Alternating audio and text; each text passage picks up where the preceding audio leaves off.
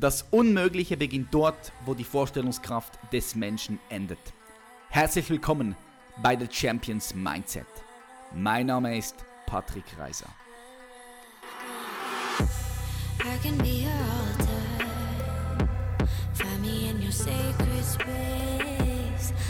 Check, check, check. Wir sind wieder on air. Hallo meine Freunde und herzlich willkommen bei The Champions Mindset. Heute haben wir wieder, wie immer, einen sehr interessanten Gast. Wir haben heute eine starke Frau, die Yvonne Schönau hier am Start. Und ähm, ich feiere es, wir brauchen unbedingt mehr starke Frauen in unserer Gesellschaft. Ich habe eine starke Frau zu Hause, die Julia. anders, anders würde es gar nicht geben. Ich denke aber auch, wir brauchen mehr ähm, ja, starke Frauen, die in Führungspositionen am Start sind. Ganz, ganz wichtig. Starke Leaderinnen braucht es, um eine gute Balance äh, hinzubekommen. Und da ist es auch wichtig, dass der Mann sich selbst dann am Ende des Tages nicht angegriffen fühlt, weil ich mache diese Beobachtung oft, dass Frauen es, es, es sagen wir es mal so, ein bisschen schwierig haben teilweise, also starke Frauen, äh, Männer zu finden, die mit der Stärke der Frau umgehen können. Das ist meine Erfahrung, die ich äh, gemacht habe oder meine Wahrnehmung, die ich so habe. Aus diesem Grund haben wir heute die Yvonne Schönau hier am Start. Yvonne hat ebenfalls einen Podcast, Raus aus dem Kopf, rein in deinen Erfolg. Das ist so ihr Motto. Und sie ist vor allem spezialisiert, wenn es um äh, emotionale Intelligenz geht. Yvonne hat in den letzten 15 Jahren über 25.000 Teilnehmer zu Veränderungen und mutigen Entscheidungen animiert. Sie studierte Kommunikationswissenschaft und ist heute unter anderem Head of Training Worldwide bei einem Direktvertrieb und unterstützt die Führungsentwicklung in elf Ländern. Ja, in elf verschiedenen Ländern. Das ist äh, crazy. Und äh, ja, große etablierte Firmen, wie beispielsweise Vorwerk, McDonald's und Hans im Glück, vertrauen ihr, auch die Führungskräfte an, die sie coacht. Yvonne zeigt, wie die Werte Freiheit, Verantwortung, Selbstvertrauen, Wertschätzung, aber auch Neugierde durch emotionales Leadership in Umsatz verwandelt werden. Ich freue mich auf ein interessantes Gespräch. Wir heißen ganz herzlich willkommen Yvonne Schönau. Ja, hallo Yvonne, wie geht's dir? Great, habe ich gelernt von einem Mentor, dass das die beste Aussage ist, die, egal wie es dir geht, dass du das immer sagst, aber mir geht es tatsächlich super. Ich bin glücklich, ich habe so eine innere Freude die ganze Zeit. So, ich erinnere mich daran, äh, dass ich das als Kind immer hatte, kurz nach Weihnachten, wenn ich wusste, wir fahren zum Skifahren. Und deswegen, das ist gerade irgendwie wieder da, obwohl ich gar nicht zum Skifahren gehe, aber ich freue mich.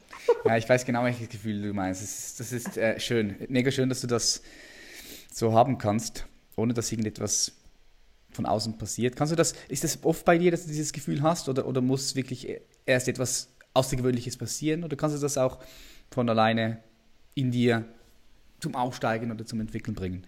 Also, das habe ich beobachtet an mir. Ich bin noch in einem Stadion, wo beides passiert. Manchmal merke ich, ich bin noch komplett abhängig von äußeren Dingen. Mhm. Zum Beispiel, weil jemand mir was zugesagt hat und dann sagt er es hinterher wieder ab und dann, und dann merke ich selber, das finde ich jetzt aber blöd. Ich habe gemerkt, wow, ich war voll in diesem Hoch mit dieser Zusage. Und dann merke ich, wie ich genauso wieder ins Tief bin, weil das nicht ist. Und das nehme ich schon bewusst wahr mhm. und weiß dann auch, das will ich aber so nicht. Ich will das nicht, dass, dass mein Gefühl abhängig ist davon. Und manchmal habe ich Tage, zum Beispiel, ich wohne jetzt seit einem Jahr in Köln und es ist so meine erste richtige, richtige Wohnung für mich alleine, weil ich war ja lange im Ausland und so und und bin so in meinem Leben jetzt angekommen, ich sage, wie krass ist das? Ich gestalte das. Ich, ich wollte nie 9 to 5 klassisch. Ich fand es furchtbar, wenn meine Eltern um 6 Uhr arbeiten mussten. Ich war kein Frühaufsteher und habe mich gefragt, das muss anders gehen. dann muss es doch was anderes geben. Und dann stand ich hier letztens, das ist noch gar nicht so lange her, einfach so in meiner Küche da vorne und habe so rumgeguckt, weil um mich herum nur Dinge sind, die ich gestaltet habe, für die ich mich aktiv entschieden habe, dass ich das so will. Und dann kam so einfach so dieses Glück aus mir heraus und dieses, guck mal, das habe ich für mich gehabt. Und ich merke natürlich, wenn ich in der Dankbarkeit bin und da auch Übungen mache, dann habe ich einen Zugang von mir aus. Also ich bin so in diesen Phasen, ich merke, ich habe noch beides. Ich habe noch nicht diesen Dauerzustand erreicht, dass ich so komplett gelassen durchs Leben gehe und alles prallt an mir ab und ich bin immer die, die glücklichste Person. Mhm. Ja, da bin ich auf keinen Fall, aber ich merke die Unterschiede und das ist cool zu merken. Super, ja, mega, mega geil. Mega geil, dass du das schon bewusst wahrnimmst. Jetzt, wir haben gerade vorher eine Stunde Podcast gehabt auf deinem, äh, auf deinem Podcast. Wie heißt der eigentlich, dein Podcast, den du hast? Also Raus aus deinem Kopf heißt er. Und da habe ich ja in deinen Kopf reinschauen dürfen. Das war sehr interessant. Stimmt, raus aus dem Kopf habe ich ja auch äh, anmoderiert. Sorry. ähm, jetzt, ich möchte bei dir schon direkt eigentlich kurz in dein, in dein Fachgebiet. Ja. Du bist ja spezialisiert, kann man so sagen, auf äh, das Thema emotionale Intelligenz. Mhm. Und ich finde das ein super spannendes, wichtiges Thema, weil als ich zur Schule ging und in die Ausbildung ging, da sprach immer jeder vom EQ, Intelligenzquotient. Mhm. Aber keiner sprach vom EQ, ich wusste nicht mal, dass der existiert.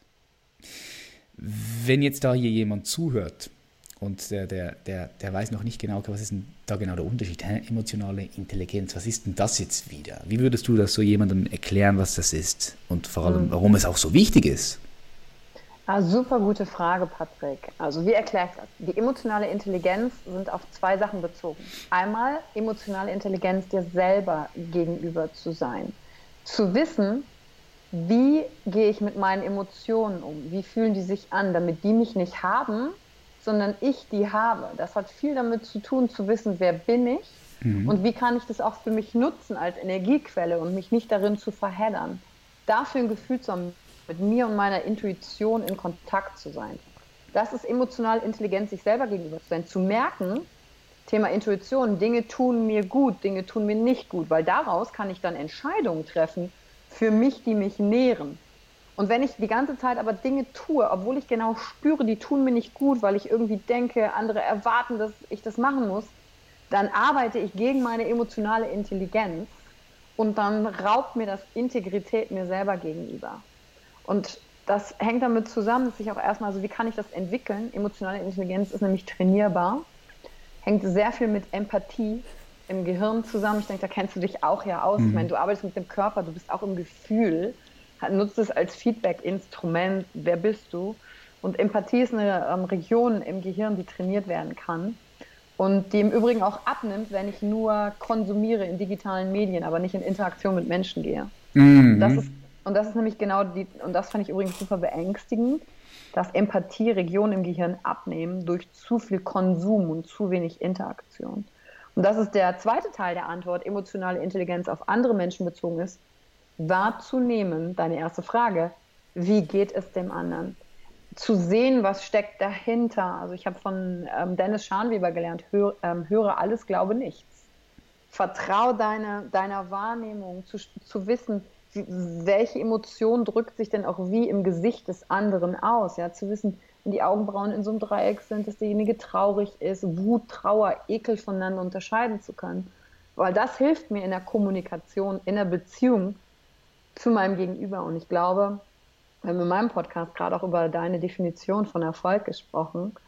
Ähm, ich glaube, am Ende des Tages kommt darauf, die Fülle an Beziehungen, die du hattest, die Tiefgründigkeit und in der Lage zu sein, Beziehungen zu anderen aufzubauen, das macht das Glück und die Zufriedenheit auch im Leben. Die ist von der Tiefe der Verbindungen, die du zu Menschen aufbauen konntest, bestimmt. Und das ist emotionale Intelligenz. Wie gut bist du in der Lage, mit den Emotionen von anderen auch umzugehen, mit deinen eigenen und dadurch eine Beziehung aufbauen zu können. Und ich glaube, es ist sogar wissenschaftlich erwiesen. Da wurde mal geguckt, äh, du hast ja gesagt, du willst auch 130 werden. Was mhm. machen denn Menschen, die lange leben wollen, denn anders? Die bewegen sich und die sind Teil einer, die haben eine gewisse Art, sich zu ernähren, aber die sind auch Teil einer Gemeinschaft, haben Teil einer Sinnhaftigkeit und die Beziehungen, die sie zu anderen führen, ist ein wichtiger Grund auch für unsere Gesundheit ja, alleine, alleine sein, sich einsam fühlen, macht krank langfristig. Und da kann ich halt Dinge tun.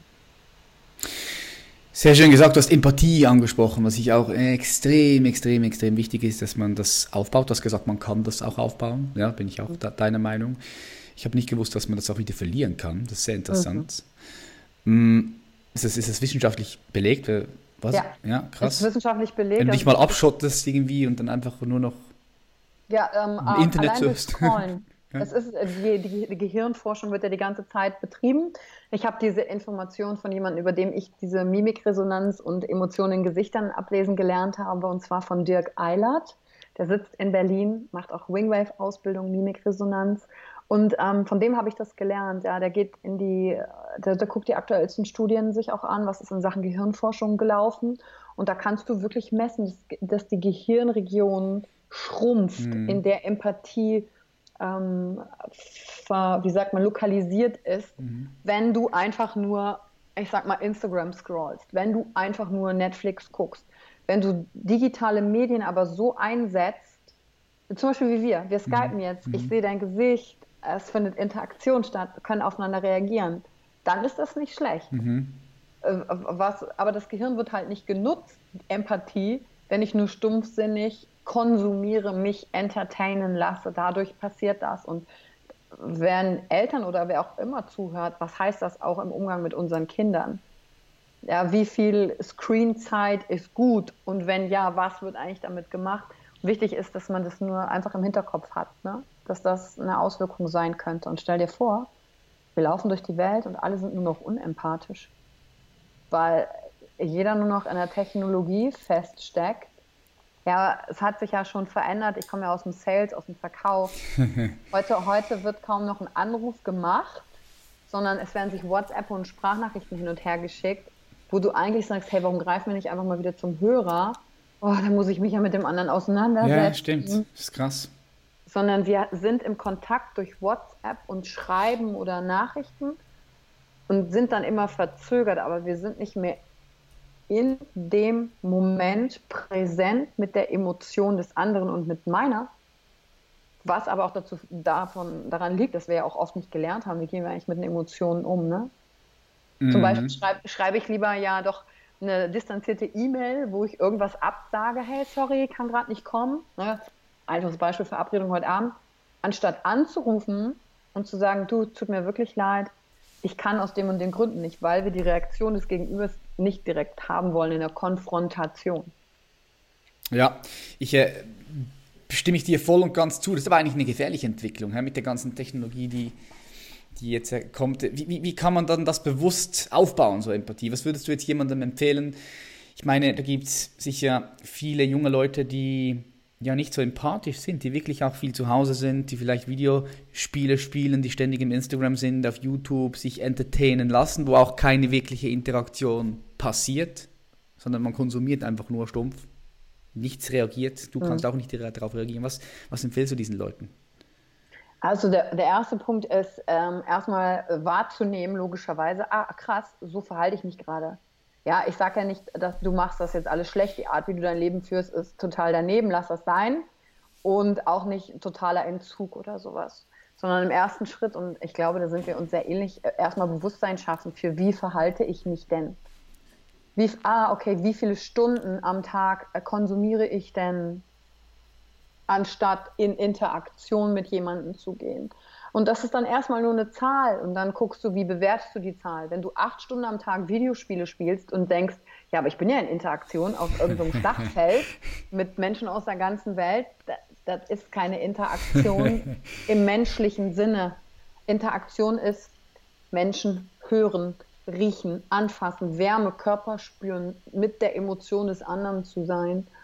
Und dann einfach erstmal zu gucken, okay, sind acht Stunden vielleicht zu viel? Oder kannst du das Stück für Stück erstmal auch reduzieren, weil ganz oft schaffen viele das ja auch nicht, sind da so drin gefangen. Aber mein Tipp wäre einfach zu sagen, nimm erstmal wahr, wie viel ist. Ich erwische mich ja teilweise selber, dass ich dann äh, irgendwas scrolle, weil ich gerade hängen geblieben bin, weil es interessant ist. Und dann ist es so, als wäre ich so, so im Handy drin und dann irgendwann merke ich, hm, macht ja gar keinen Sinn für mein Leben, packe ich weg. So, mit wem will ich denn in echter Interaktion sein? Der Punkt ist, wir bekommen dann aber Angst hm. vor echten Menschen, vor Interaktion. Und dann sind wir bei dem, was du sagst, da, durch die Angst müssen wir einfach mal durchgehen und mal gucken, was passiert, Neues entdecken. Ne? Hm. Sprich doch mal wieder mit wem. Mach doch dir mal nur ein Spiel draus. Also wenn du so der Typ bist und sagst, ah Gott, wie mache ich das jetzt mit der Empathie? Guck doch mal, wenn du in der Bushaltestelle sitzt, äh, in einem Aufzug stehst oder in einem Wartezimmer bist. Alle sind ja im Handy vertieft, ne? Ist ja auch normal, ist ja bequem, hier ist Sicherheit, da sind lauter fremde Menschen, kenne ich nicht, jetzt fühle ich mich unsicher. Mhm. und, dann mach, und dann betrachte das mal als Spiel. Wenn du eh ein Gamer bist, dann betrachte es als Spiel und leg das mal weg und guck mal nur Leute genau an. Guck mal Menschen an, wie spannend das ist. Und führ mal ein Gespräch. Also frag doch einfach mal, was, und was bringt sie heute hier hin? Haben sie heute noch was Schönes vor? es geht ja gar nicht um, was kommt dann da für eine Antwort, sondern erstmal wie so, wie wenn du ein Training machst und sagst, komm, heute probieren wir mal was Neues. Wir machen mal einen ersten Schritt. Genau so kann ich das auch trainieren und dann Augen ausatmen und gucken, was passiert. Und wenn du irgendwann merkst, ach, ich habe eigentlich keinen Bock mehr mit der Person zu reden, dann so, danke fürs Gespräch und dann kannst du immer nur ins Handy wieder reingehen. Mhm. Finde ich, find, find ich einen geilen Actionplan von dir, dass du wirklich auch auf Leute zugehst, die du gar nicht kennst und einfach mal ansprichst. Zum Beispiel, wenn du jetzt jemand siehst, der hat, der fällt dir auf, ja, der hat eine krasse Ausstrahlung, vielleicht hat er ein paar coole Hosen dann oder geile Schuhe, dann sag ihm das, ja, geh, bring ein bisschen, ich sage immer, bring ein bisschen Farbe in das Spiel, in das Leben von diesen anderen Menschen, weil die sind vielleicht auch nur in ihrem Game drin, in ihrer, in ihrer grauen Welt und wenn mal irgendetwas kommt von außen, mit dem sie gar nicht mit dem sie gar nicht rechnen, dann bumm, äh, da, da passiert kann, so viel passiert Magie. super viel, ja, ist geil. Ist geil. Äh, du hast ein, ja? Ja, wenn ich dann auch was zu hm. sagen kann, ist es, nämlich, es ist nämlich richtig geil. Wenn du mal guckst, alles, was wir tun, wir wollen gesehen werden. Menschen möchten gesehen werden. Ja, ob wir Instagram machen, äh, manche wollen Fame, ob wir gute Noten nach Hause bringen, einen guten Job haben, ein teures Auto fahren, schick wohnen, was wir anziehen oder nicht anziehen. Wir wollen gesehen werden. Und dieses Gefühl, ich sehe dich, I see you, das ist so schön, das schafft Verbindung und das, das wollen wir. Kinder wollen gesehen werden von ihren Eltern. Die sagen ja auch ständig, guck mal, Mama, was ich Tolles gemacht habe. Die wollen gesehen werden. Nicht gesehen zu werden ist schmerzhaft. Und wenn du jemand bist, du sagst, geil, ich habe mal Bock auf das Spiel, damit bereicherst du das Leben von anderen, ich sehe dich. Auch wenn dich das Überwindung kostet, am Anfang auf jemanden zuzugehen und zu sagen, ey, guck, ich finde einfach, du hast eine tolle Ausstrahlung. Punkt. Mach dich davon diesem Ergebnis frei, dass du jetzt irgendwas erwartest, sondern du mit diesem Satz veränderst du den Tag deines Gegenübers. Wer mhm. weiß, vielleicht ist der gerade in einer schlechten Phase seines Lebens und dann kommst du komplett random, jemand komplett Fremdes und denkst, äh, und du, du merkst dann auch in dem Moment, du musst mal genau hingucken. Erst Verwirrung, weil die ja auch so in ihrem Tunnel sind. Und dann plötzlich so, äh, äh. manch ist auch witzig, einige können da gar nicht reagieren, so, kriegen nicht mal ein Lächeln hin. Hm. Und andere sind so total, wow, cool. Und plötzlich merken die, dass du die gesehen hast. Und da, das kann so viel verändern. Das ist so schön.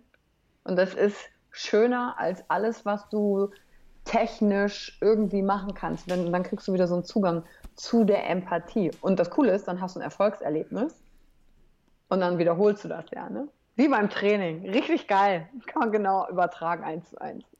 Ich sehe dich. Ja, das ist ein kraftvoller Satz. Das erinnert mich, ist gerade lustig, weil das erinnert mich an den Film Avatar. Kennst du den Film Avatar? Ja, ja, ja, klar. Ich hatte heute Morgen auch nochmal einen Podcast, den jemand mit mir geführt hat. Und es ist lustig, weil der hat mich dann gefragt, gibt es irgendeinen Film, den du empfehlen würdest? Mhm. Und dann bin ich auf Avatar gekommen, weil Avatar hat eine wirklich richtig tiefe Bedeutung, auch wenn du den Film mal guckst. Und dort drin in diesem Film gibt es eine Szene, wo, wo, wo irgend, ich weiß nicht, wer zu wem das sagt, ich sehe dich, I see you. Vielleicht kannst du dich da nicht erinnern, aber das ist mir jetzt gerade, bam, Doch. dieser Satz ist wirklich powerful, ja. Der ist mir jetzt gerade richtig hart, hart reingefahren. Killer. Ja, vor allen Dingen Avatar, für die, die eher auch ein bisschen spiritueller unterwegs sind, wenn du das einmal gecheckt hast, dann denkst du, krass, mm. macht komplett Sinn. Ja, und James Cameron ist natürlich auch krass, gell? James Cameron ist ein krasser, krasser Regisseur. Yes, ich freue mich schon auf den Film The Game Changer, der ra rauskommt. Ey, wenn du, wenn du, wenn du in, äh, du warst ja auch in China, auch wegen deiner Klamottenmarke, mhm, ne? Mhm. Da in, der wurde ja in China gedreht, Avatar, in mhm. den Bergen im Süden Zhangjiajie. Da musst du, das musst du dir echt mal angucken. Das sieht so cool aus. Da war ich mal. Ey, das ist, da denkst du gar nicht, ich bin Avatar.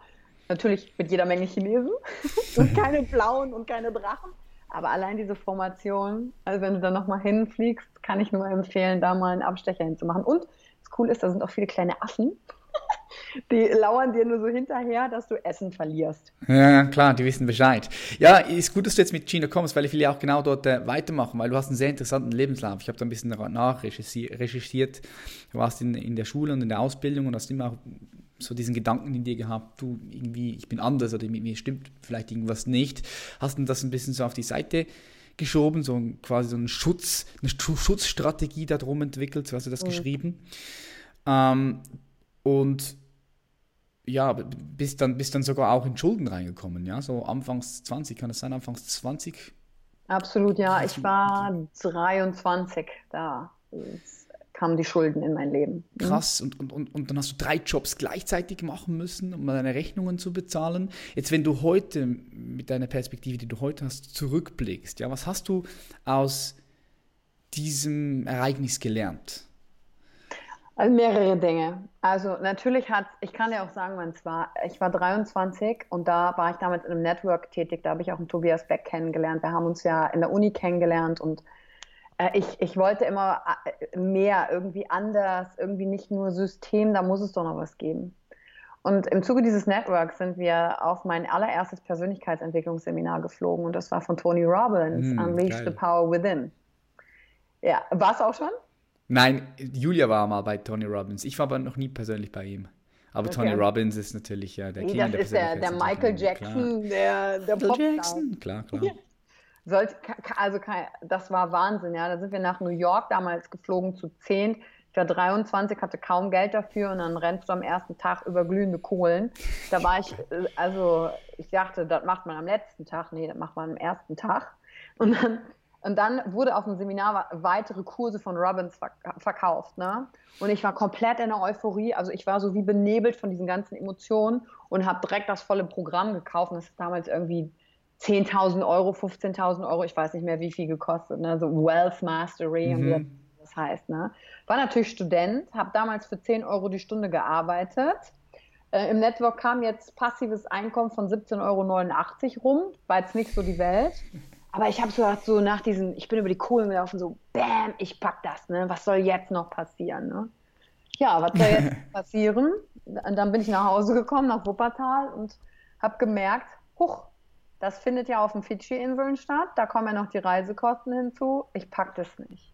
Und dann habe ich das gecancelt. Aber du hattest damals, keine Ahnung, wie es heute ist, 50 Prozent musst du trotzdem. Oh, ja, ja, ja. Ey, und das war für mich eine Summe. Ich habe gedacht, oh Gott, wie soll ich da? Ich, ich hab, bin auf Flohmärkte gegangen, sonntags früh aufgestanden, habe allen Tünne verkauft, habe die Münzen zum Automaten und ja, geil, wieder 120 Euro zurückbezahlt. Also das war eine ätzende Zeit. Und damals war ich so, so ein Zwiespalt zwischen, ich gebe Tony Robbins die Schuld.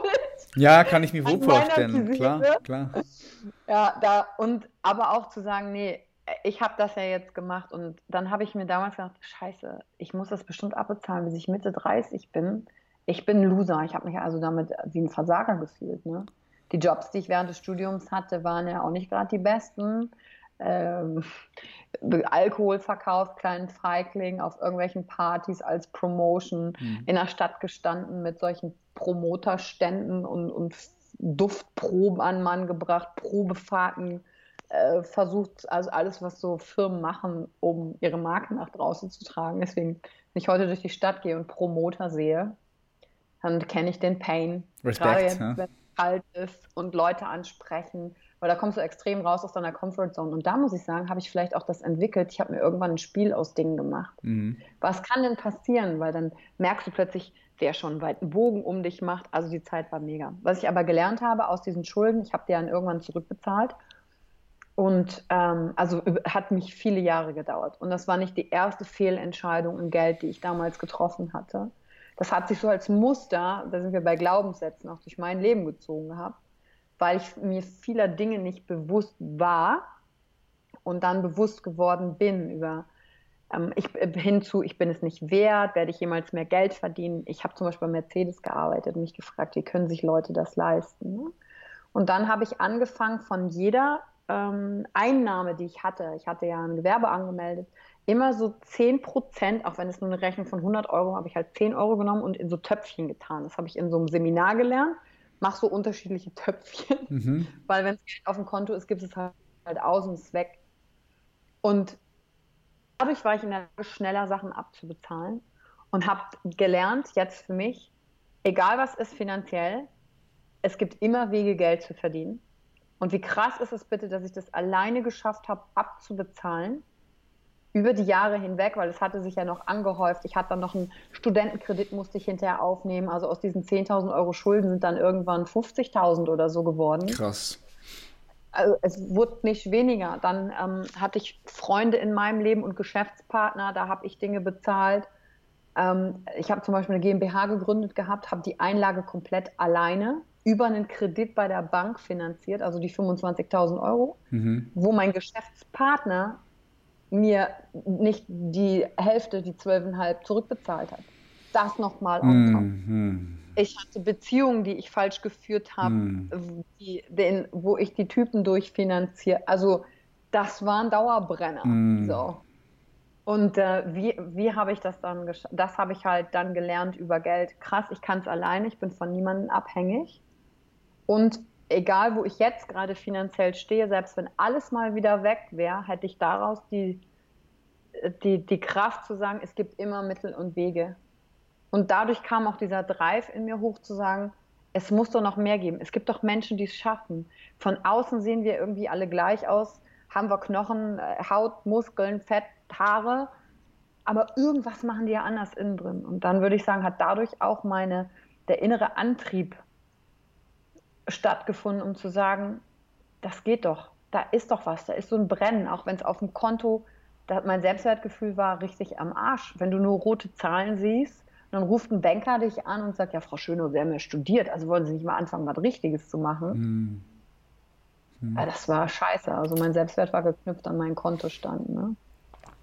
Krass, aber du bist dort rausgekommen, ähm, richtig stark. Ich, denk, ich denke auch, dass, also bist du heute so eine richtig ja, starke Frau. Ich, ich, ich würde dich so bezeichnen, so als wirklich so eine independent woman, ja.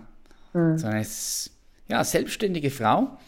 Was, was ich auch extrem wichtig finde, dass es mehr solche Frauen gibt, das muss ich an dieser Stelle auch sagen, weil ähm, es braucht eine gute Balance. Ganz, ganz, ganz wichtig. Ist aber ein komplett anderes Thema. ähm, darum feiere ich das.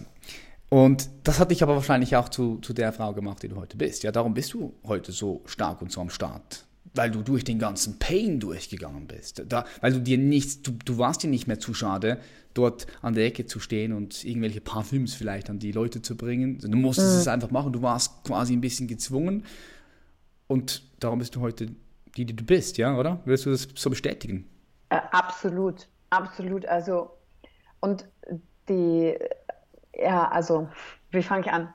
Ich verstehe oft, warum Leute jetzt in ihren Situationen bleiben, zum Beispiel Frauen in Beziehungen bleiben, die sie nicht gut tun, wenn sie diese Stärke nicht haben, ähm, selber zu wissen, wie kann ich Geld verdienen, selber zu wissen, ich habe einen Freundeskreis aufgebaut und eine Fähigkeit nicht, ha nicht haben und äh, oder zu wissen, was kann ich denn eigentlich tun, um da rauszukommen und dann lieber in der Situation ausharren, weil selbst für mich, die ja finanziell dann unabhängig geworden ist von, von einem Partner, der das alles dann nicht brauchte, war es ja dann trotzdem auch schwierig, meine damalige Beziehung trotzdem zu beenden, obwohl ich all das hatte. Ich hatte meine Passion, ich habe das Geld verdient, ich hatte die Wohnung gehabt, hat, ist, mir, ist mir aber trotzdem schwer gefallen. Und ich merke jetzt heute, ja, ich kann das alles, ich kann alleine, aber ich möchte nicht. Ich möchte gerne gemeinsam Dinge schaffen und kreieren. Und mhm. da aber für mich eine Stärke zu haben, auf der, auf der anderen Seite, aber auch so zu wissen, Darum geht es aber nicht, dass ich das alles alleine mache. Es ist schön, dass ich es habe. Und ich glaube, weil ich jetzt diese Stärke habe, ist auch meine Fähigkeit, dass ich andere Menschen stark machen kann. Weil ich war die, die für 10 Euro mit Schulden da stand und nicht an sich geglaubt hat. Jetzt habe ich ein eigenes Seminarprogramm, red bei Tobi Beck auf der Bühne vor 1000 Leuten, mhm. äh, war in einem Jahr in zehn Ländern und denke mir so, krass, es ist immer noch die gleiche Person, es bin immer noch ich. Was habe ich irgendwie anders gemacht? Weil stark gefühlt habe ich mich nie. Ich fühle mich erst stark, ich würde sagen seit einem Jahr, zwei, hatte da ja aber trotzdem schon viele Dinge gemacht. Das heißt, dass was ich daraus gelernt habe, ist, warte nicht auf das Gefühl. Ja, ja, geil, geil, geil, geil, ja. Mach es. Und, und daraus entwickelt sich dann, und jetzt bin ich mir dessen bewusst, aber ich bin heute noch, ich habe noch Ängste zwischendurch, damit in meinem Kopf muss hier bleiben. Wir haben vorhin ja auch über Ängste gesprochen. Mhm. Ich merke zwischendurch, dass ich mich schwach fühle, nicht nach Dingen fühle, dass ich keinen Bock habe, dass ich denke, oh Gott, warum habe ich diesen Weg gewählt? Das könnte auch schön bequem sein. Weißt du, manchmal gehe ich jetzt zum Edeka und sehe die Bäckerin, die mir da das Brötchen und dann denke ich, ach, das könnte auch ganz gemütlich sein. So, ja, ja weißt du, die geht dann nach Hause. Das habe ich natürlich auch. Aber dadurch habe ich habe irgendwie dieses, ich habe jetzt eine Fähigkeit und damit kommt eine Verpflichtung, wie du das auch sagst, mit deiner Reichweite. Dann merkst du plötzlich krass, du hast Verantwortung. Und dann mir auch zu sagen, ey, ich bin noch nicht durch den ganzen Scheiß gegangen um jetzt einen Schwanz einzukneifen und nichts draus zu machen. Macht ja komplett gar keinen Sinn, wenn das also von der logischen Seite betrachtet. Mhm. Absolut, ja. feiere ich, feiere ich, ja, mega, Mann. Dann hast du Kommunikationswissenschaft hast du studiert, auch, auch mega krass. Und dann bist du, jetzt komme ich auf, das zurück, dann bist du nach China. Du warst für drei Jahre in Shanghai, ist das korrekt? Für drei Jahre? Genau, genau drei Jahre waren es. Krass, weil ich stelle mir das unglaublich spannend vor. Ich war ja auch schon in China 2017. Wo, wo warst du eigentlich? Ich war in Peking, ich war in Guilin, ich war in Yangzhou. Also ein bisschen auch in der Natur draußen. Ja, Guilin ist super schön, ne? Mega, mega, mega schön. Ja, und ich fand es so interessant. Also nicht nur ein interessantes vom Land her, von den Landschaften her. Ich meine, das, das Land ist extrem abwechslungsreich von der Natur, von der Vegetation, aber auch die Menschen im Land sind sehr interessant und super abwechslungsreich. Die Bevölkerung, die Wirtschaft, die Kultur, die Politik. Was mich interessieren würde, ich, ich finde es auch mega spannend und mutig von dir als, als, als, als Frau, ja, einfach zu sagen, scheiß drauf, ich gehe jetzt drei Jahre nach, nach China, weil ich, das ist das, was ich wahrgenommen habe. In China haben wir Frauen auch nochmal einen anderen Stellenwert als hier in Deutschland. Oder täusche ich mich da?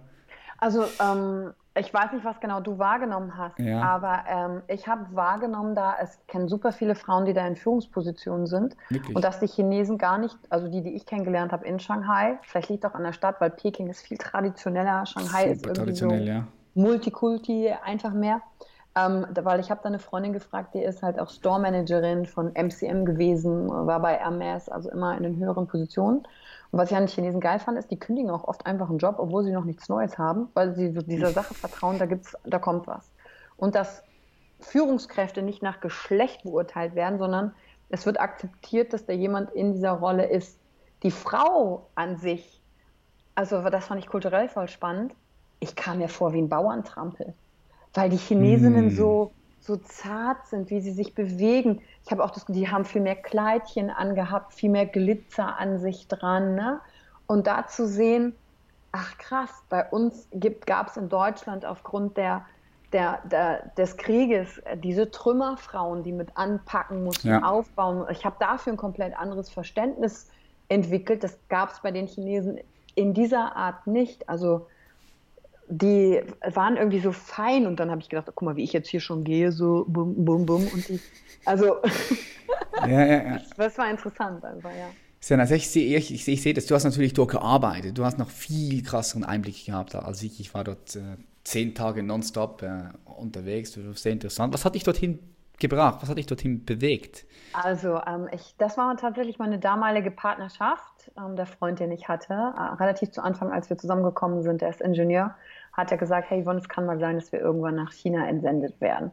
Und das war für mich da. Also, das war vor acht Jahren, als wir zusammengekommen sind. Und da war das für mich komplett weit weg. Hm. Und vier Jahre später rief er dann irgendwann an und sagte so: Ja, die Firma entsendet uns jetzt.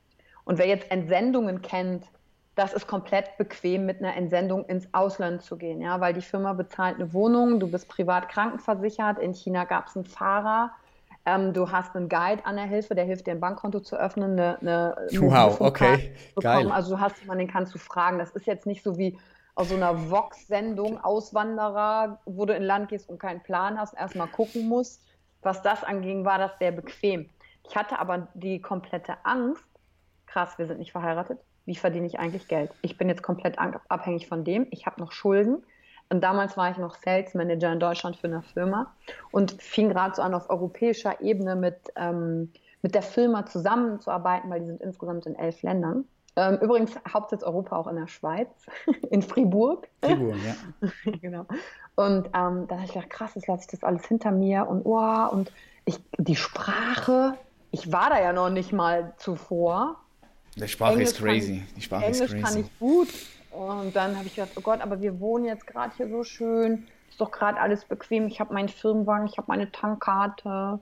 Ich hatte voll die Ängste. Und dann habe ich ihn irgendwann mal gefragt, ich sage, sag mal, Philipp, hast du eigentlich keine Angst, dahin zu gehen?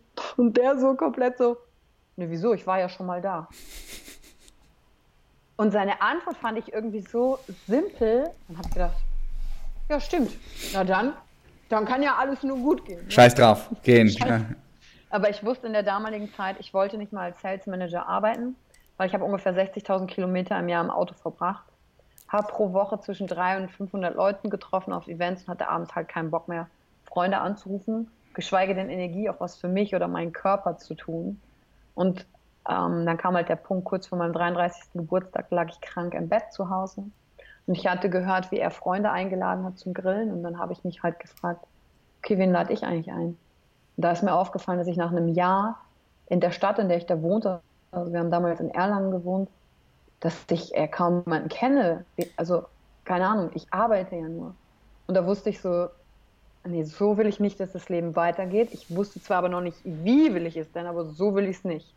Und dann kam halt China und dann bin ich natürlich durch diese Angst durchgegangen und habe gesagt, okay, okay, okay ich gehe mit, weil es ist auch wichtig für eine Beziehung, Sachen zusammen zu erleben. Und dann bin ich halt damit hingegangen. Und dann fing alles von vorne an. Du, das geht damit los, dass du gar nicht weißt, was für ein Shampoo du kaufst. Du kannst ja nichts lesen dort, ja. Aber du hast ja dann auch Chinesisch gelernt. Gell? Kannst du Chinesisch sprechen jetzt?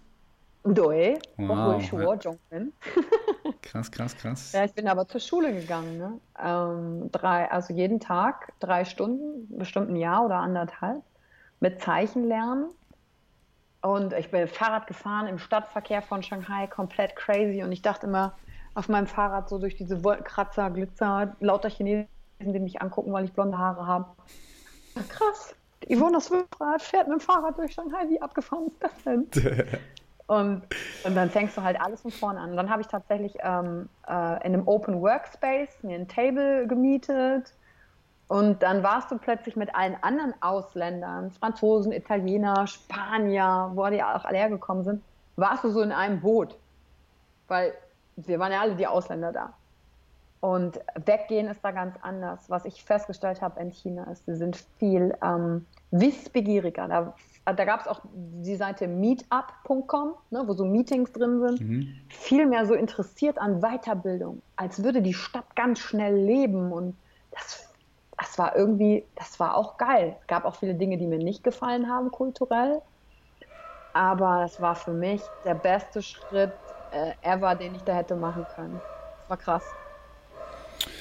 Krass, woher holst du diese diese Durchhaltewille, den ich jetzt schon, schon vermehrt immer wieder in deiner Story gesehen habe, der da da ist, auch zum Beispiel dieses Chinesisch lernen, ja, also da, da musst du ja wirklich, also ich stelle mir das extrem schwierig vor, Chinesisch, ich glaube, es ist auch eine der schwierigsten Sprachen, um das zu lernen, da musst du ja wirklich einen krassen Durchhaltewille haben, das, das durchzuziehen und das, das zieht sich bei dir ein bisschen überall hindurch, dass wenn du was anfängst, dass du es dann durchziehst, ja, du machst jetzt Seminare, du ähm, bist erfolgreich in dem, was du tust. Wie, was ist da dein Erfolgsrezept? Was würdest du sagen? Hm. Also äh, äh, da würde ich wieder damit anfangen, dass ich sage, dass es sich für mich gar nicht so anfühlt, mhm. als hätte ich diesen Durchhaltewillen, sondern als wäre das äh, trotzdem innen drin alles so, oh Gott, oh Gott, ich weiß nicht, oh Gott, oh Gott, naja gut, aber ich mach's. Also auf die Sprache bezogen kann ich sagen, ähm, dass ich mich artikulieren wollte. Ich wollte kommunizieren. Ich wusste, ich komme nicht zurück aus China und jemand fragt mich, hast du die Sprache gelernt? Und ich sage, nö. Weil es gibt da äh, deutsche Communities, äh, du könntest den Fahrer haben, also wir haben keinen Fahrer genommen. Es gibt da Leute, die sind dahin entsandt worden, die wussten nach drei Jahren nicht mal, welche U-Bahn-Station wo ist. Hm. Und das wollte ich nicht. Ich wollte das verstehen. Und ich habe ein Talent eher für Sprachen. Also Englisch ist mir in der Schule schon immer gut ähm, gelungen. Französisch konnte ich leicht lernen, aber das habe ich heute leider verlernt. Und das wollte ich immer schon mal machen. Aber die ersten drei Monate sitzt du im Chinesischunterricht und machst nur seltsame Laute und kapierst gar nichts und denkst, so lebe Zeit. Und über die Sprache habe ich angefangen, die Kultur zu verstehen. Zum Beispiel dein Hund hat ja gerade im Hintergrund gebellt. Ja, das war der Jackie, genau. Genau, und ähm, wie die Tiere halt behandeln. Ja, und bei uns wird immer gesagt, ja, die Chinesen essen Tiere, diese ganzen Teile. Und ja, die behandeln Tiere anders, als wir es tun. Hunde haben da zum Beispiel kleine Schüchchen an und ein Cape und du denkst, hm, das ist ein Tier, warum ziehst du dem was an? Aber in dem Wort Tier, das heißt auf Chinesisch Dongwu, das bedeutet, Dong ist Bewegung, also Yundong heißt übrigens Sport, Dong ist Bewegung und Wu ist Ding. Also ist die Übersetzung für Tier bewegendes Ding. Und ein Ding hat keine Seele. Krass. Und durch dieses Wort habe ich plötzlich kapiert, Mhm. ah, ich habe in, in, meinem, in meinem Philosophiestudium gelernt, die Grenzen deiner, deiner Worte sind die Grenzen deines, deines, de, deiner Welt. Ja, ja, powerful, powerful Satz, ganz powerful. Mhm. Und dann konnte ich es plötzlich verstehen. Heißt nicht, dass ich es gut finde, wie die, wie die mit einigen Sachen umgehen, aber ich konnte Verständnis entwickeln und es war so schön, dann plötzlich habe ich überall Zahlen gehört. Ich konnte von 1 bis 15 und mit Menschen und, und was ich sagen muss, Chinesen haben mich komplett gefeiert, nur weil ich Ni Hao gesagt habe. Also Hallo. Und ich finde, wir hier feiern Ausländer nicht so sehr, wenn sie Deutsch können. Aber der Chinese war immer komplett geflasht, wenn du dann äh, mit dem ein bisschen geredet hast. Ja. Und das hat einen ganz anderen Zugang zu Menschen mir ermöglicht. Und das fand ich geil. Und ich wollte auf gar keinen Fall nach Hause kommen und sagen, nö, Chinesisch kann ich nicht. Wenn ich heute auf der Straße entlang gehe und höre Chinesen reden, dann versuche ich so, weil ich spreche das jetzt seit einem Jahr nicht mehr. Ich habe bestimmt super viel schon verlernt. Aber dann höre ich immer so hin und höre so, ah, verstehe ich was, was sie so sagt? das ist Hm. cool.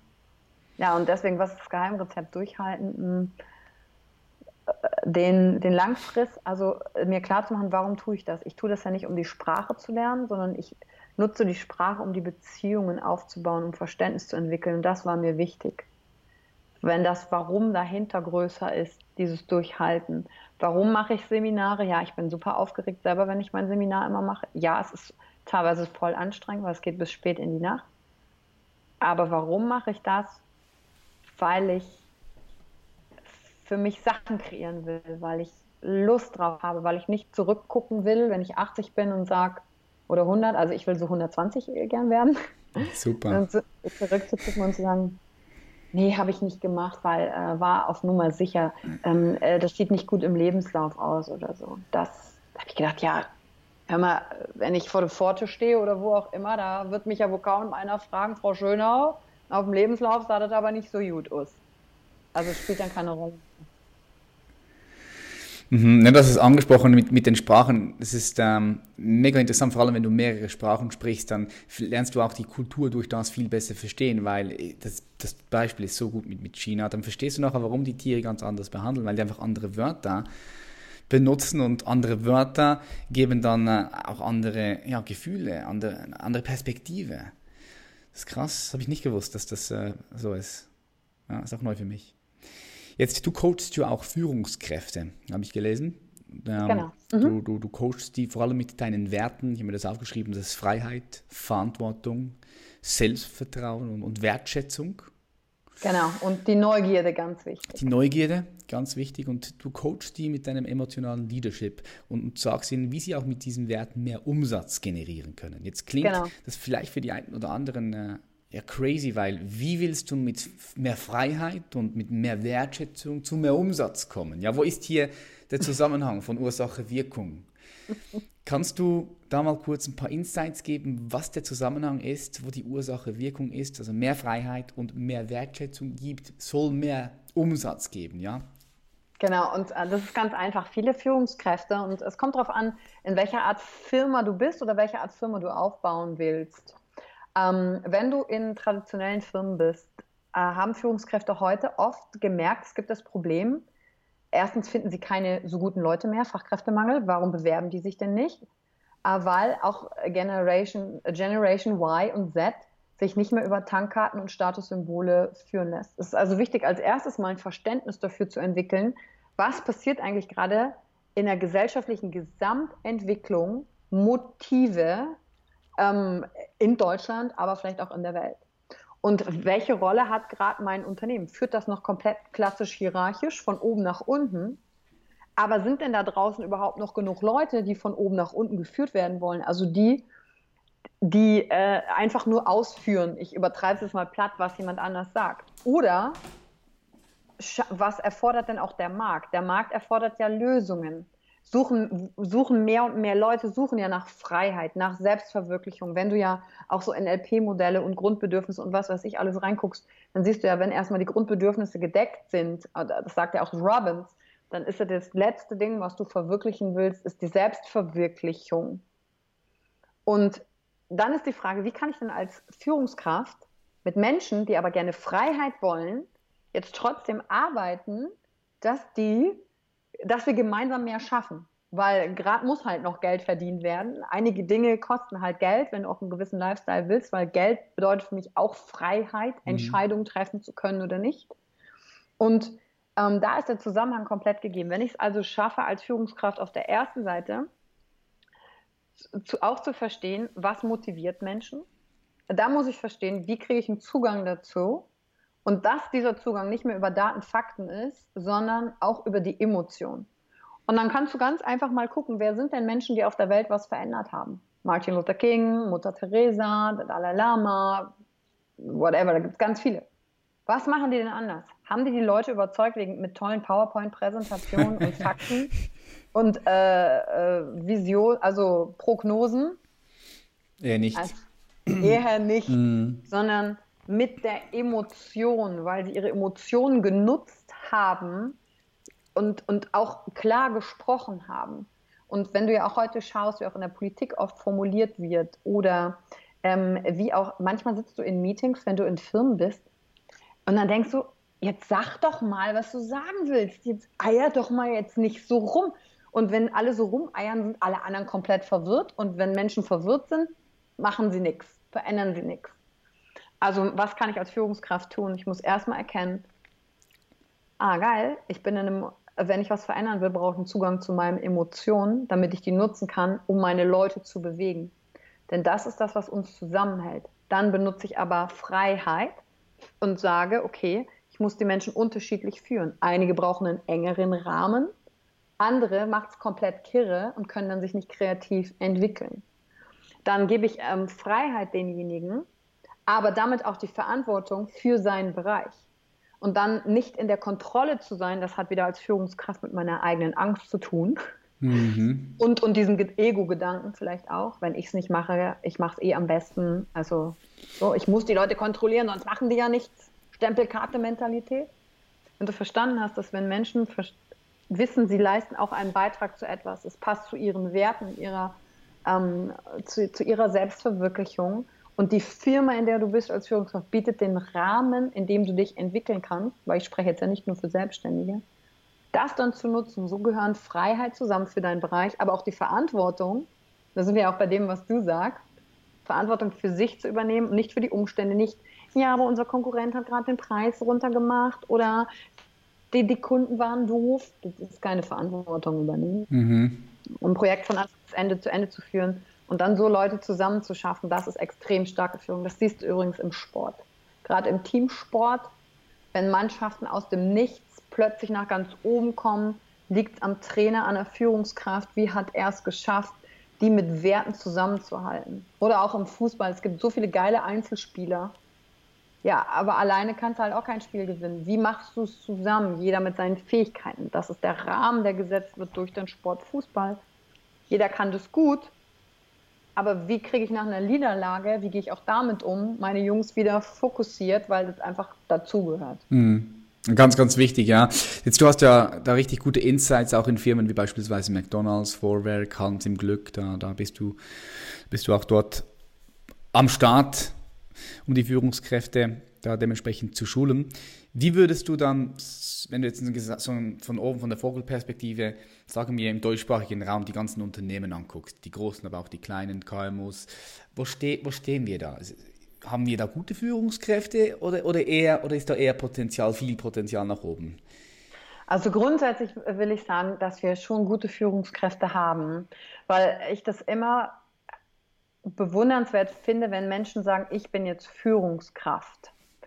Und oft ist es so, dass sie aber keine Anleitung bekommen haben, sondern so ein Bild so, ja, ich muss hierarchisch sein, ich darf keine Beziehung zu meinen Mitarbeitern aufbauen, weil ich muss die ja kündigen, bloß das hört man oft. Ja, machen. genau, das hört man oft. Genau, und das, das hat ja nichts damit zu tun, ob jemand jetzt gut oder schlecht ist, das hat damit zu tun, weil er ja gar keine andere Perspektive vielleicht kennt. Und deswegen würde ich den zweiten Teil deiner Frage auch beantworten. Ja, es gibt Potenzial nach oben. Mhm. Und wann wird es genutzt oder nicht, hat einfach mit Ängsten der Veränderung zu tun. Und das ist auch komplett normal. Und da Stück für Stück kleine Sachen anzugehen in mir selbst. Die ähm, Unternehmen mit den besten Führungskräften sind die, wo Fehler erlaubt sind wo mit Emotionen geführt wird. Und damit meine ich im Übrigen nicht, alle sitzen heulend im Meeting, wenn die Saleszahlen scheiße sind und umarmen sich die ganze Zeit nur, sondern mit bewegen, motivieren kann ich nur über den, das höhere Warum. Also ich meine, da kannst du ja äh, Simon Sinek als Bücher lesen, ja Leaders Eat Last. Wenn du verstanden hast, dass, die, dass du mit Menschen arbeitest und nicht mit Ressourcen, egal wie groß dein Unternehmen ist, dann bist du schon eine geile Führungskraft. Und du darfst auch Fehler machen als Führungskraft und musst nicht alleine sein. Und das ist aber auch wieder ein Perspektivenwechsel auf die Sachen gesehen. Ne? Und in Leaders Eat Last finde ich ist ein mega starker Satz. Zu wissen, du arbeitest mit den Söhnen und Töchtern von Eltern, die haben dir die jetzt in Obhut gegeben und du bist auf der Arbeit deren Familie. Und wie viel Verantwortung du da hast, finde ich schon krass. Deswegen kann ich jeder Führungskraft nur empfehlen, sich weiterzuentwickeln in irgendeiner Form und nicht stehen zu bleiben, zu gucken, wie viel Ego hast du. Es macht so viel kaputt, wenn dir deine Teams die ganze Zeit wegrennen. Ist nicht schön. Guck mhm. aber einfach mal in den Spiegel und frag dich das. Vor allen Dingen, dadurch ist Chance, um es besser zu machen. Und das Geile ist, warum kannst du dann geile Umsätze auch erzielen? weil dann die ganze Energie nicht in diese Nebenkriegsschauplätze weggeht, wie Ellbogen, Kollege XY, Schuldzuweisung. Hör mal, was das an Energie kostet. Oh, ja. Wenn man sich mal einmal darauf geeinigt hat, pass auf, hier übernimmt jeder Verantwortung. Wenn du Bock missgebaut hast, sagst du es, fertig. Dann brauchen wir aber nicht stundenlang drüber zu sprechen, sondern dann können wir gucken, okay, was machen wir jetzt damit? Wie kriegen wir es so? Dann wird diese ganze Energie genutzt um geile Zahlen zu erreichen, um mehr Menschen zu erreichen, um mehr Umsätze zu machen, um zu wachsen, zu expandieren. Und deswegen ist es für mich komplett auch ein knallhartes Thema, weil es ja nicht nur schön und in der Harmonie und in der Glückswolke ist, mhm. Sondern Ergebnisse erzielt. Mega, mega cool. Ist, ich finde es auch extrem wichtig, dass diese Führungskräfte sich weiterentwickeln, wie du gesagt hast, weil am Ende des Tages haben die auch einen großen Hebel. Also die haben einen großen Hebel. Ja. Ein Mentor von mir hat mal gesagt, gib ihm die 300 mächtigsten Menschen der Welt. Und ich, ich, bin eine Woche mit denen zusammen und ich coache die und boom, die Welt wird sich verändern. Na klar, weil die dann die größte Hebelwirkung haben, gell? diese großen, großen Führungskräfte. Ja, ähm, du hast das Buch von Simon Sinek angesprochen. Eat, this lead, eat last oder das Warum, das Why. Was ist so welches, oder, oder, oder gibt es ein Buch, was dir in den Kopf kommt, welches du am meisten schon verschenkt hast oder welches du auf eine einsame Insel jetzt mitnehmen würdest, wenn du dich auf ein einziges Buch beschränken müsstest? Wirklich nur auf eins. Ich weiß, es gibt viele geile, richtig geile Bücher in verschiedenen Feldern, aber eins. Du musst dich auf eins beschränken. Welches, welches Buch würdest du da mitnehmen? ich habe jetzt gerade drei im Kopf. Okay, wenn ich auf eine einsame Insel gehe und sage, was, was kann ich machen, um ein geiler Leader zu sein, dann empfehle ich immer Team Code of Honor von Blair Singer, ist einer meiner Mentoren. Da geht es darum, wie du den Rahmen schaffst, dass andere, auch wenn sie angestellt sind, quasi hierarchisch irgendwie unter dir sind, trotzdem ihr volles Potenzial entwickeln können. Wie geht das? Wie schaffe ich den Rahmen? Ja, wenn, du, wenn du Yvonne privat fragst, ähm, habe ich das Buch Die Seele will frei sein und da geht es inhaltlich um das, was wir in meinem Podcast vorhin so besprochen haben. Wer bin ich? Ich bin das Bewusstsein, das wahrnimmt.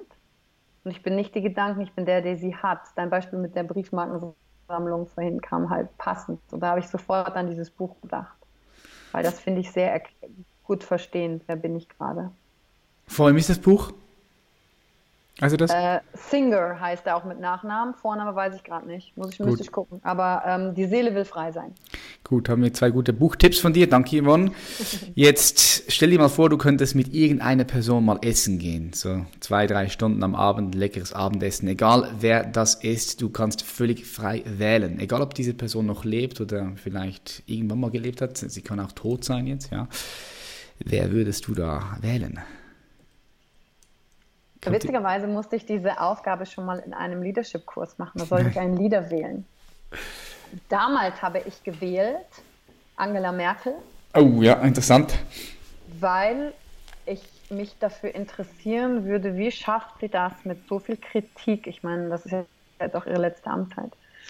Und unabhängig davon, ob ich es finde oder nicht, aber wie schafft sie das als Frau, in, mit dem ähm, Hintergrund im Osten groß geworden zu sein, in dieser immer noch, meine Wahrnehmung stark männerdominierten Welt, in der Öffentlichkeit ständig dieser Häme ausgesetzt ist, wie nicht so schön sie aussieht, Entscheidungen zu treffen, die so krass sind und das jeden Tag und so lange durchzuhalten. Das würde mich interessieren. Deswegen hätte ich sie damals gewählt für mein imaginäres Essen mit einem Leader. Mm. Würde, ich, würde ich sie heute noch wählen? Irgendwie ja, aber ich hatte jetzt Lust, so viele andere Leute noch zu wählen. Ähm, wen ich halt gerne mal kennenlernen will, ist Comedian Caroline Kebekus. Die ist deutsche Comedian, die, die hat mich begleitet, als ich in Shanghai war und da Möglichkeiten hatte, was zu schauen. Und ich habe mich halt totgelacht und hatte damit Heimat zu Hause. Und die würde ich auch fragen, weil Comedy ist auch oft männerlastig, wie die so ihren Weg gegangen ist, weil die ist ja, glaube ich, auch hier in der Nähe Köln und so. Das fände ich einfach witzig. Also es ist jetzt nicht so, so tiefschürend, weil ich, was ich auch an ihr geil finde, ist, sie spricht halt auch so krasse Themen an, ja, über ihre Comedy, wie, ähm, wie Rechtsradikalismus, wo sie ihre Witze drüber macht und dann irgendwelche Songs macht und ja gedisst wird und ich war letztes Wochenende auf der Gedankentanken-Nacht mit 15.000 Leuten in der Lanxess Arena. Mhm. Und da wurde Dunja Hayali ausgezeichnet mit der blauen Zunge. Das ist für Menschen, die Haltung zeigen. Und für, sie hat sich halt für Minderheiten eingesetzt. Und standen die beiden Frauen auf der Bühne. Und ich hatte die große Ehre, in der ersten Reihe zu sitzen, also super nah dran. Wow. Und dann haben die vorgelesen gegenseitig. Caroline Kebekus hat die Laudatio gehalten für den Preis, den Dunja entgegengenommen hat. Und dann standen sie da und haben gegenseitig vorgelesen die Hasskommentare, die sie auf Social Media schon bekommen haben. Da wurden die, also was für Kommentare, also um ein paar zu nennen, ungefähr in die Richtung, du Hure, du müsstest vergewaltigt, aufgeschnitten und ausgeschlachtet werden, also in die Richtung. Ja, ich kenne, ja, ich kann es mir vorstellen, ich kenne das auch bei mir. Also, also nicht so, schon auch wirklich hart extrem, aber so mit Vergewaltigung natürlich noch nie, ja. aber auch, ja, das ist dann, das dann glaube ich, so ein Thema, was ja. gerne Frauen gegenüber ja, halt gewählt wird, um sie zu erniedrigen. Und dann haben die das vorgelesen, das waren so, ich glaube, 20 Kommentare jeder und ich habe nur gedacht, wie krass ist das bitte? Aber die machen halt trotzdem ihr Ding. Hm. Trotzdem ihr Ding zu machen. Und das würde ich halt dann Caroline Kebekus auch fragen, ähm, wie, wie, wie, also wie gehst du damit um, trotzdem dein Ding zu machen? Weil es wird, das ist ja ein Next Level, weißt du, viele Leute, die auch hier zuhören oder zugucken, sich mit Persönlichkeitsentwicklung beschäftigen, die, die hören dann immer diese Sätze, ja, wenn dir egal ist, was andere denken, dann bist du frei. Und das ist ja im kleinen Rahmen, fängst du ja an, wenn du dich rausentwickelst, dann muss dir plötzlich egal sein, wenn deine Eltern den Weg nicht gut finden, den du gehst, oder du Freunde hast, die plötzlich sagen, du hast dich aber verändert, mm. du bist so. Und das ist im kleinen Rahmen darauf nicht mehr zu achten, was andere über dich denken. Und dann plötzlich bist du aber eine Person in der Öffentlichkeit, und dann wird der Rahmen und die Angriffsfläche so viel krasser. Und ich meine, das gleiche hat Angela Merkel auch. Und wie die diese Stärke entwickelt, damit umzugehen. Ne? Also. Und ja. komplett unterschiedliche Bereiche. Die eine macht Politik, die andere Comedy. Mhm. Und was lernen wir daraus machen? Du kannst machen, was du willst. Am Ende des Tages wirst du immer Leute haben, die irgendwas gegen dich haben oder haten oder so. Ja, genau. Ich denke, das ist am Ende des Tages das Mindset-Game von diesen starken Frauen. Gell? Die sind einfach mindsetmäßig so am Start, dass die einfach ähm, muss ich ein Kraftwort hier benutzen, aber das geht hier klar auf meinem Podcast, so einfach einen Fick drauf geben, einfach einen Ficker drauf geben. Die machen ihr Ding, weil sie auch wissen, was sie wollen und für was sie ja, stehen. Und, und das ist, denke ich, glaube ich, auch nicht immer einfach. Ja. Ähm, und dann trotzdem dafür einzustehen, zu sagen, ich habe eine Mission und garantiert haben die auch mal Tage, wo die sich fragen, warum genau mache ich das in der Öffentlichkeit hier? Warum genau mache ich diesen Pain? Warum genau setze ich mich vielleicht auch dieser Gefahr aus? Weil da wird ja auch teilweise gedroht und weiß nicht, ob da auch Verfolgung stattfindet. Und das finde ich krass. Hm. Das finde ich echt krass, trotzdem weiterzumachen. Trotzdem weiterzumachen. Finde ich, auch, find ich auch bemerkenswert. Wir kommen zum Ende. Ähm, ich gebe dir jetzt noch ein paar Wörter durch. Und ich möchte das erste, was dir in den Sinn kommt, ohne zu überlegen, dass du einfach direkt das, das raushaust. Es kann ein Wort sein, es kann ein Satz sein, es können zwei Wörter sein, egal was. Einfach das muss gerade direkt rauskommen, okay? Okay, I'm ready. Ja, gut. Also, der, das, das erste Wort ist Mensch. Das interessanteste und verrückteste, was es gibt. Mhm. Gold. Gold? Mhm. Gold. Aber was denkst du da? Da kommen ganz viele. Mein erster Gedanke war Medaille, Aha. Zahlungsmittel, Wertstoff, Zähne. Gut. Dann haben wir äh, Afrika. Afrika, ein Kontinent, wo ich gerne noch hin will, weil ich da noch nicht war, weil ich glaube, dass da ganz viel Lebensfreude und Ursprung ist. Ich war im Neandertal im Museum, da gibt es die Entstehungsgeschichte auch aufgrund des Neandertalers. Und dass wir von dem Homo, wie heißt er, Homo sapiens africanus oder wie das, ich kann das nicht, habe das nicht gelernt. Homo erectus oder so, ja. Dass das auf jeden Fall irgendwo herkommt, das finde ich gespannt und weil ich mag die Musik, also ich kenne es ja nur aus Dokumentation, aber die, die Musik, diese Lebensfreude, das Lachen, das, boah, das finde ich irgendwie mystisch. Würde ich gern mal erleben. Mhm. Dann haben wir noch das Wort Wasser.